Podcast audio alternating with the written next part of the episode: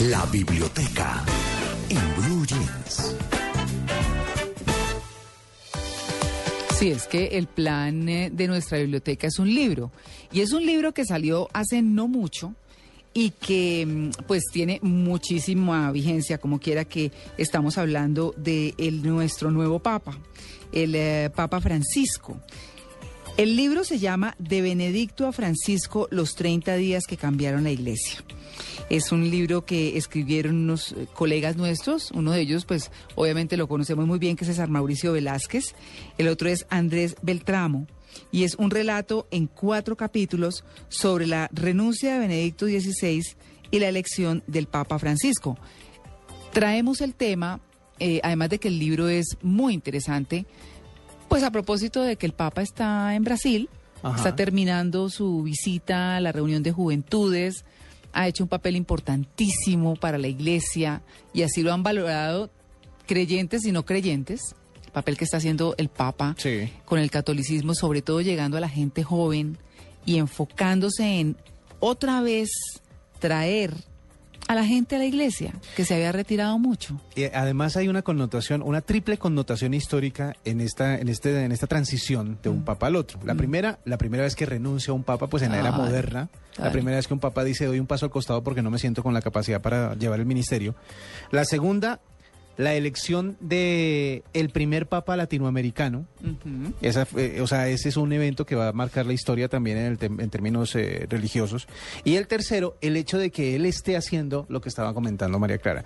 El hecho de acercar a la gente otra vez a la iglesia a partir de una, un acercamiento a los jóvenes y de una política de austeridad que era obligatoria prácticamente en la iglesia católica. Claro, porque es que pidiendo por los pobres y, Y siendo los más ricos y del mundo opulencia, sí, sí, sí, complicado. Entonces, a ese acercamiento a la gente, ese carisma que tiene el nuevo Papa, hace que este momento que vivimos, en la transición entre el Papa Benedicto XVI y el Papa eh, Francisco, sea tan importante históricamente. Claro, y se han reunido en varias oportunidades, discuten temas.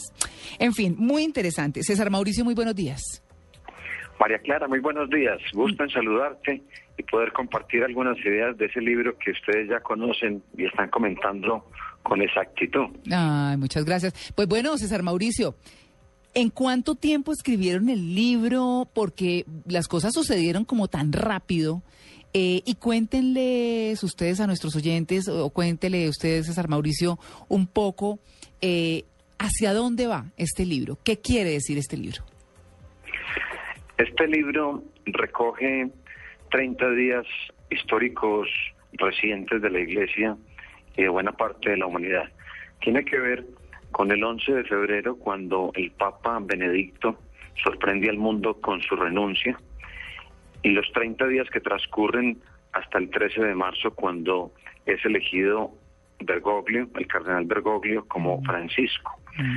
Ese periodo es un periodo que nosotros hemos denominado la aceleración de la historia, porque hacía más de 600 años no renunciaba un papa y es la primera vez en la historia que se elige un papa latinoamericano. Dos hechos muy importantes que podrían suceder en otro momento de la historia en mil, mil quinientos años. Aquí sucedieron dos hechos muy grandes que también tendremos que dejar que pase la historia para sopesarlos en 30 días.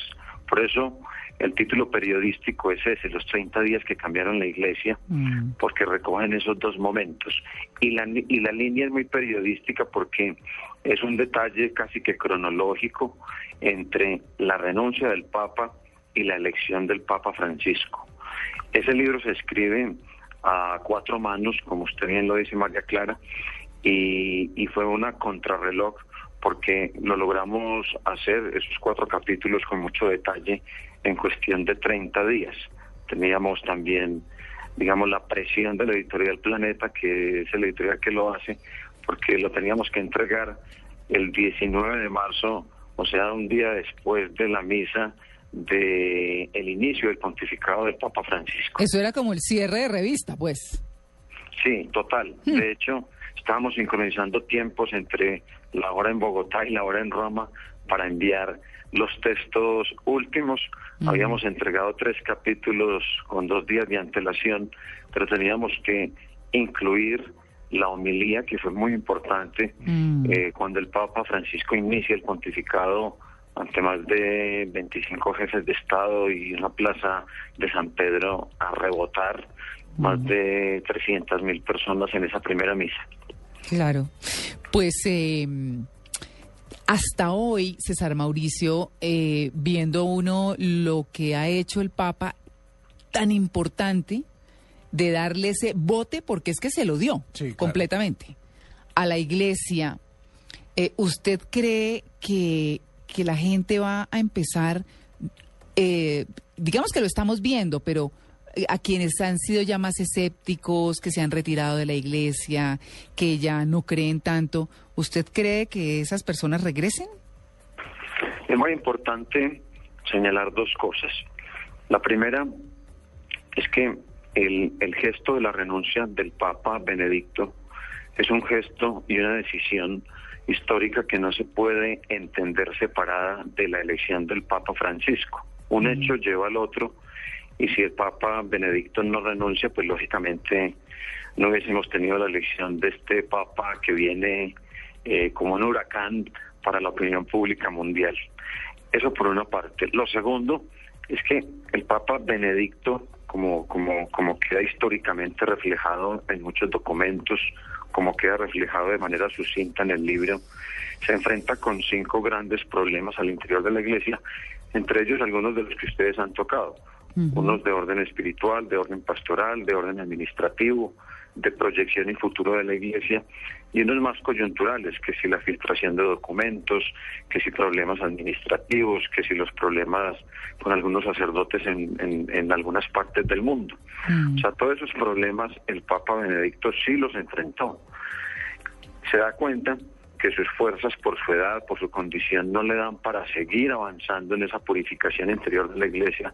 Y es cuando él dice, aquí tiene que venir uno que tenga más fuerza que yo, física, e incluso dice más soporte espiritual y que tenga toda esa fuerza para poder seguir en esta labor de limpieza. Ahí viene el Papa Francisco.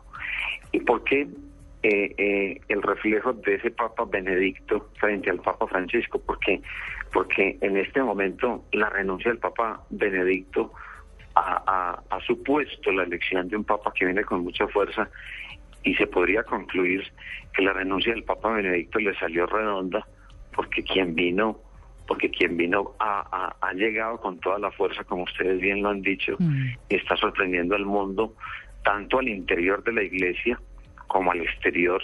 Mm. Y en la parte externa hay unos gestos comunicativos que son bárbaros o que son contundentes, como pueden ser la austeridad, la pobreza, la cercanía con la gente, el amor eh, por los débiles y que no es una cosa de ahora del Papa Francisco, porque él desde sus años de sacerdote jesuita, eh, después como obispo, como cardenal, siempre ha estado pendiente de los enfermos, los más pobres, las personas más excluidas, desde visitar esos barrios tan pobres en ciudades como Buenos Aires, estar pendiente de los drogadictos, estar pendiente de la gente que está más alejada a veces de la iglesia Mm. y que requieren como esa atención especial.